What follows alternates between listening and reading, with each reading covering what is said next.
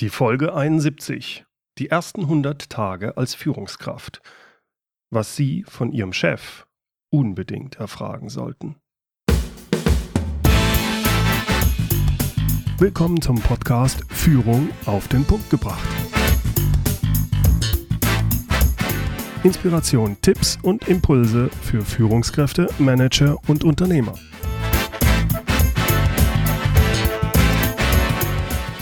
Tag und herzlich willkommen. Mein Name ist Bernd Gerob. Ich bin Geschäftsführer-Coach und Führungstrainer in Aachen. Heute starte ich eine zweiteilige Reihe. Die ersten 100 Tage als Führungskraft. Wir sprechen darüber, was Sie machen sollten, wenn Sie als Führungskraft neu in ein Unternehmen kommen. Wussten Sie, dass fast jeder dritte Quereinsteiger in ein Unternehmen scheitert? Und dass dieses Scheitern sich meist bereits durch signifikante Verhaltensfehler in den ersten Monaten ankündigt? Der Hauptfehler dabei ist, die neue Führungskraft stellt sich nicht genügend auf den neuen Arbeitgeber und auf das neue Umfeld ein. Dabei können zwischen dem alten und dem neuen Unternehmen Welten liegen. Wer sich da nicht anpasst, der bekommt Probleme. Ein Verhalten, das im alten Unternehmen Erfolg beschert hat, das kann im neuen Unternehmen grundverkehrt sein. Auch sollte man sich nicht zu so sehr auf Aussagen und Versprechungen im Bewerbungsprozess verlassen. Was wirklich im Unternehmen abgeht, wie Entscheidungen gefällt werden und wie die internen Gepflogenheiten und inoffiziellen Wege sind, dieses Wissen muss man sich erst aneignen. Das steht in keinem Handbuch, auch nicht im Organigramm oder im ISO-Qualitätshandbuch oder so. Wer da nicht aufpasst, der kann sich ganz schnell die Finger verbrennen. Die Finger verbrennen, weil er Annahmen macht, die nichts mit der Wirklichkeit zu tun haben. Was ist also zu tun beim Start als Führungskraft beim neuen Arbeitgeber?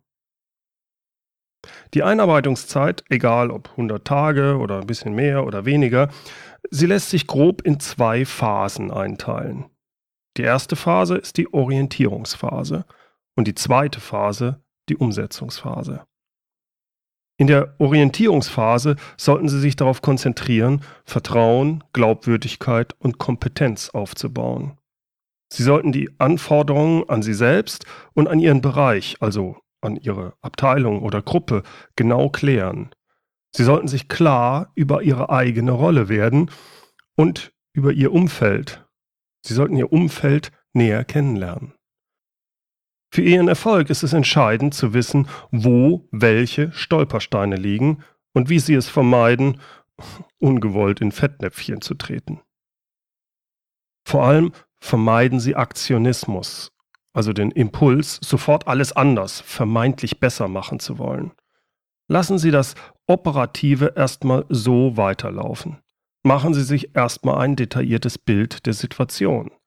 Lassen Sie sich in aller Ruhe von Mitarbeitern, vom Chef, vom Kollegen erklären, wie die Organisation und wie Ihr Team arbeitet, tickt und wie es überhaupt funktioniert.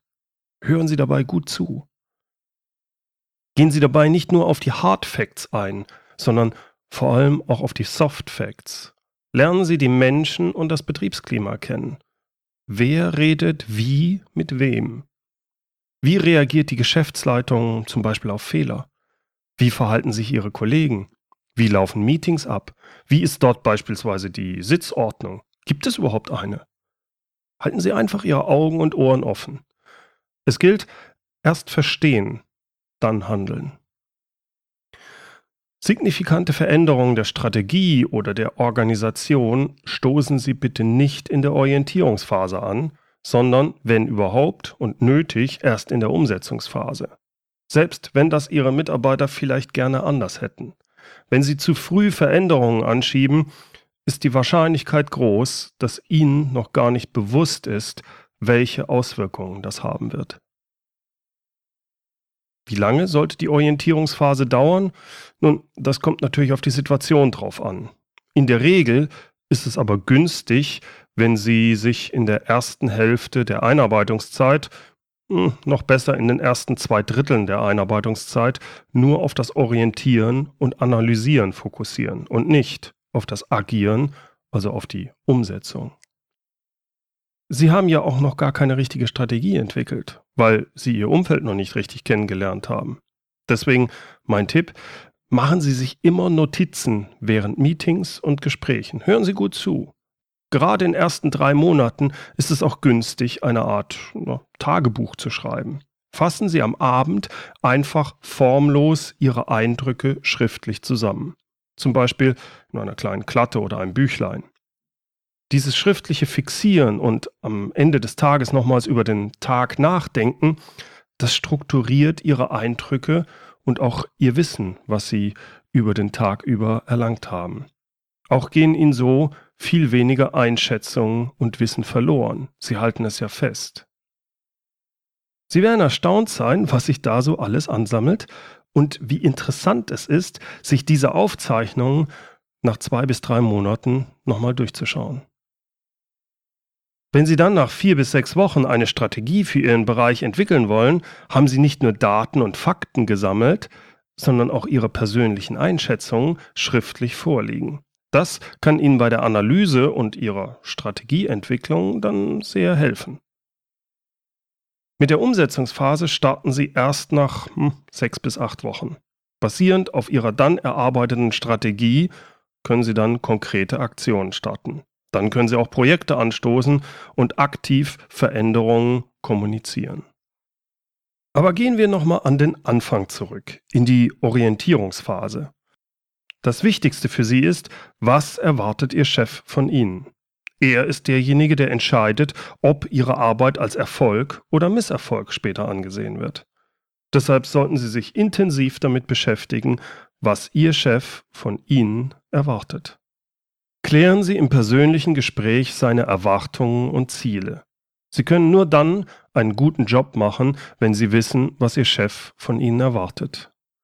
Hier einige Punkte, die Sie im Gespräch mit Ihrem Chef unbedingt behandeln sollten. Erster Punkt, das Geschäftsmodell. Sie müssen wissen, was ist die Vision des Unternehmens. Fragen Sie ihn, wie unterscheidet sich unser Unternehmen vom Wettbewerb? Was bieten wir für einen Kundennutzen? Wie kann ich dabei helfen, als Person mit meiner Abteilung mehr Kundennutzen zu generieren? Der zweite Punkt sind die Werte. Für welche Werte steht das Unternehmen? Versuchen Sie rauszubekommen, was Ihrem Chef wirklich wichtig ist. Welche Erfolgsgeschichten gibt es? Auch wichtig, wie geht er, wie geht man im Unternehmen mit Fehlern, mit anderen Auffassungen um? Wie konfrontativ darf oder wie konfrontativ soll diskutiert werden? Was genau abgeht in einem Unternehmen und welche Wertvorstellungen gelten, das erahnen Sie anhand der Erfolgs- und der Misserfolgsgeschichten, die Ihnen im Unternehmensalltag erzählt werden. Die Zusammenarbeit mit anderen Abteilungen. Lassen Sie sich von Ihrem Chef die Organisation und die Zusammenarbeit untereinander erklären. Welche Schnittstellen hat Ihre Abteilung mit anderen?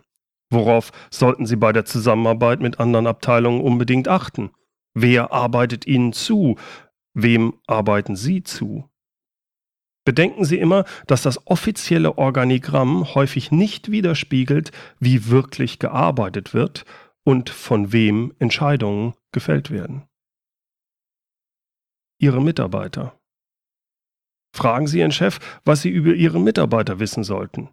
Gibt es Besonderheiten? Zum Beispiel, gibt es jemanden, der eigentlich Ihre Stelle bekommen sollte? Mit welchen Herausforderungen werden Sie konfrontiert? Welche Tipps hat Ihr Chef da für Sie? Hören Sie da gut zu. Sie müssen nicht alles so übernehmen, was er sagt, aber Sie sollten darüber Bescheid wissen, wie Ihr Chef darüber denkt und wie er Ihre Mitarbeiter einschätzt. Auch interessant, was glaubt Ihr Chef, was Ihr Team von Ihnen als neue Führungskraft erwartet? Ziele. Welche Ziele, kurz-, mittel- und langfristig, sollen Sie denn erreichen? Woran wird Ihr Chef erkennen, dass Sie einen guten Job machen? Was sind seine Erwartungen an Sie? Was scheint Ihrem Chef wirklich wichtig zu sein? Hören Sie da auf die Zwischentöne. Machen Sie sich Notizen. Insbesondere welche Worte wählt Ihr Chef? Wie tickt der? Das ist sehr wichtig für Sie, wenn Sie in den Augen Ihres Chefs erfolgreich sein wollen. Und ganz ehrlich, darauf sollte es Ihnen ankommen. Die Zusammenarbeit mit dem Chef. Fragen Sie Ihren Chef, woran er merken wird, dass Sie auf dem richtigen Weg oder dass Sie auf dem falschen Weg sind. So bekommen Sie auch die Kriterien raus, auf die er achtet. Fragen Sie ihn nach seiner Meinung. Welche Prioritäten sollten Sie in den ersten 100 Tagen setzen, seiner Meinung nach?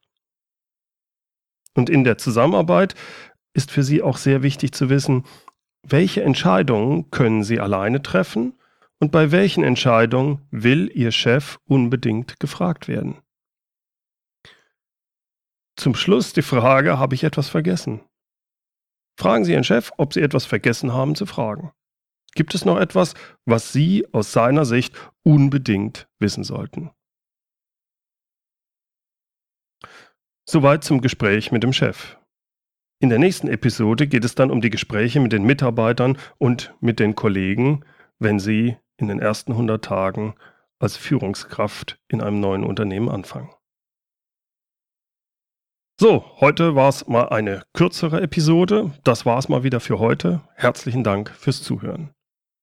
Mehr Informationen und die Links zu weitergehenden Infos finden Sie wie immer in den Show Notes unter mehr-führen.de Podcast 071 und führen mit UE.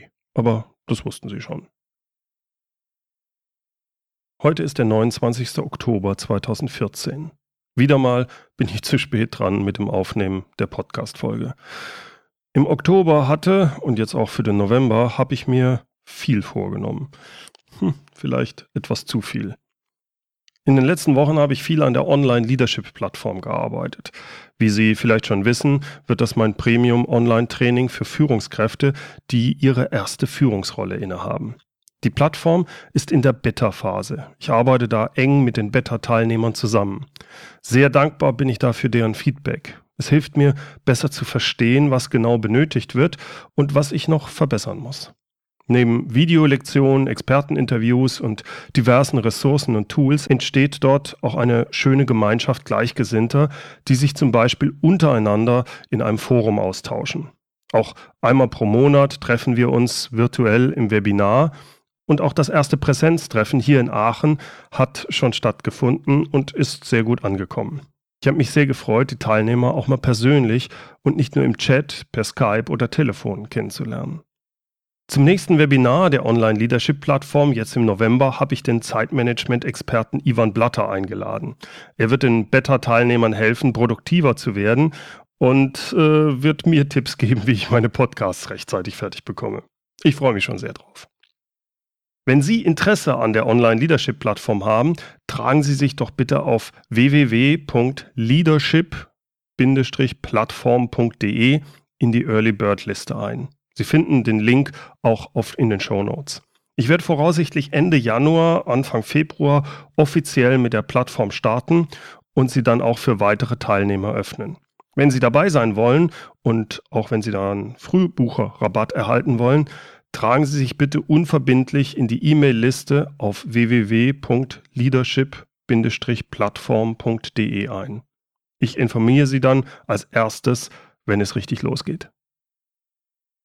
So, und zum Abschluss das inspirierende Zitat, diesmal von Napoleon Bonaparte. Es gibt keine schlechten Mannschaften, Marschall.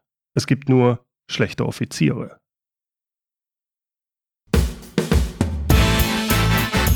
Herzlichen Dank fürs Zuhören. Mein Name ist Bernd Gerob und ich freue mich, wenn Sie demnächst wieder reinhören, wenn es heißt Führung auf den Punkt gebracht. Inspiration, Tipps und Impulse für Führungskräfte, Manager und Unternehmer.